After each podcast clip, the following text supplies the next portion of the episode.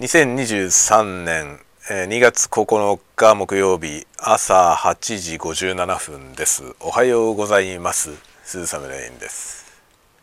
2月9日実はですね2月9日思い出しました。急に僕は今ですね45歳ですか？ちょっともう分かんないけどね。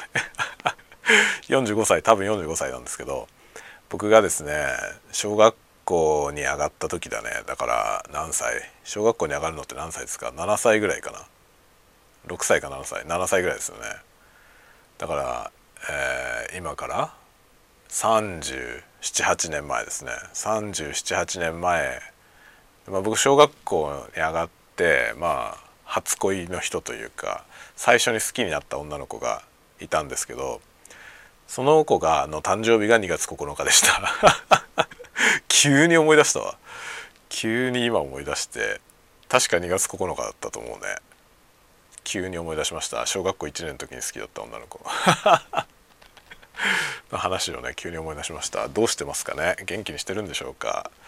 あの生きていれば同い年ですからね、えー、どっか遠くで生きてると思いますけどね。何も何事もなければどこかで生きてるでしょうけどもう多分会うことはないんでしょうね。小学校を卒業して以来会ってないですね。12歳ぐらいの時に会ったきりですよね。だからね。そんなもんですね。中小学校の時の同級生というか友達とかね。でその後会った人はいません。ほぼいませんね。中学に入って、まあ、中学高校僕は中学と高校がくっついた学校にいたので、まあ、6年間通いましたで結構仲のいい友達もいたけどその人たちも卒業してからまあ交流ありません。で専門学校行って専門学校で、えー、3年勉強したのかな？3年いてそこでも友達はもちろんできましたけどその人たちとももう交流がない。その後のその後もねいろいろねバンドやったりとかしましてそれぞれねバンドもいくつか転々としてその仲間もいっぱいいますよね。誰も交流がないです。今も交流がある人は全然いないですね。でだからね僕一番付き合いの長い人今交流のある人で一番付き合いの長い人は、まあ、仕事の関係の人で出版社の編集長がいるんですけど出版社の編集長はもう25年くらい。20いや223年。22年ぐらいですね。確か2001年から付き合いなんだな。2001年のからの付き合いでそのその時担当の最初についてくれた担当の編集さんが今編集長になってで編集部新しい人が入って僕の担当の編集さんは結構交代してったんですけどある時からもうね編集部かなり縮小しちゃって編集担当者を取らなくなったんですよね。で編集長今多分編集長とあとは事務の人しかいないんじゃないかな。編集担当者が多分いないと思うんですよね。もう直接僕の担当はその編集長なんですよ今。ってなってもう久しいんですよね。でその人が一番付き合いが長い。22年くらいの付き合いですね。だけですよ。その人はだから年に23回やり取りをするだけなんですけど年に23回のやり取りがもうずっと続いてんですよね。二十何年続いてるので。一応交流がありますね。その人ぐらいですね。それ以外で付き合いの長い人はいません。どうしてなんでしょうかね。時々思いますね。なんか小学校の時の友達とかに会いたいなと。時々思いますけどね。みんなどうしてんだろうと。思いますけど多分ねもはや会うことはないんだよね。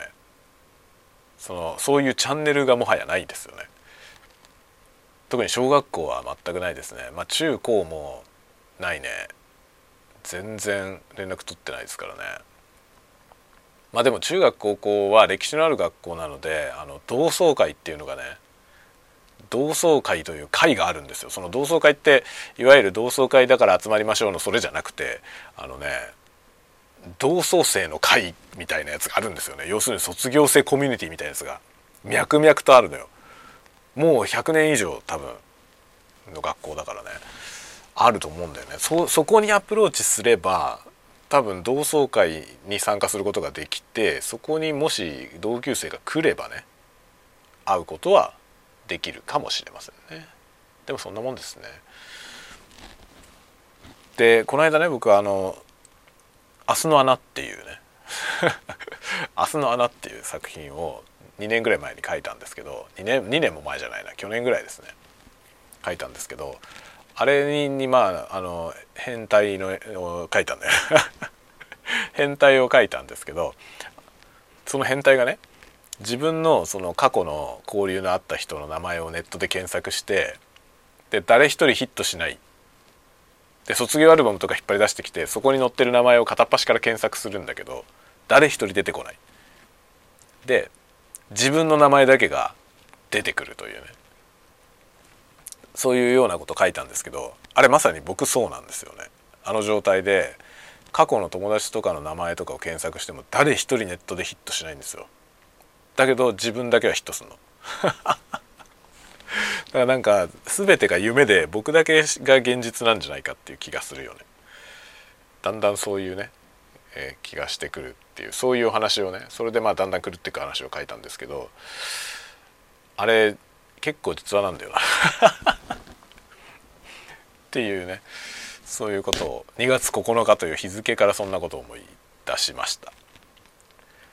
というねいきなり朝からわけのわかんない話をしておりますけどまあ今日も在宅でお仕事をしていきます。お昼も一人で多分家にいるんでなんか喋ろうかなと思っておるよ。というわけで、えー、また次回のたわごとでお会いしましょう。相変わらず朝からたわごとが順調です。ではではではまたね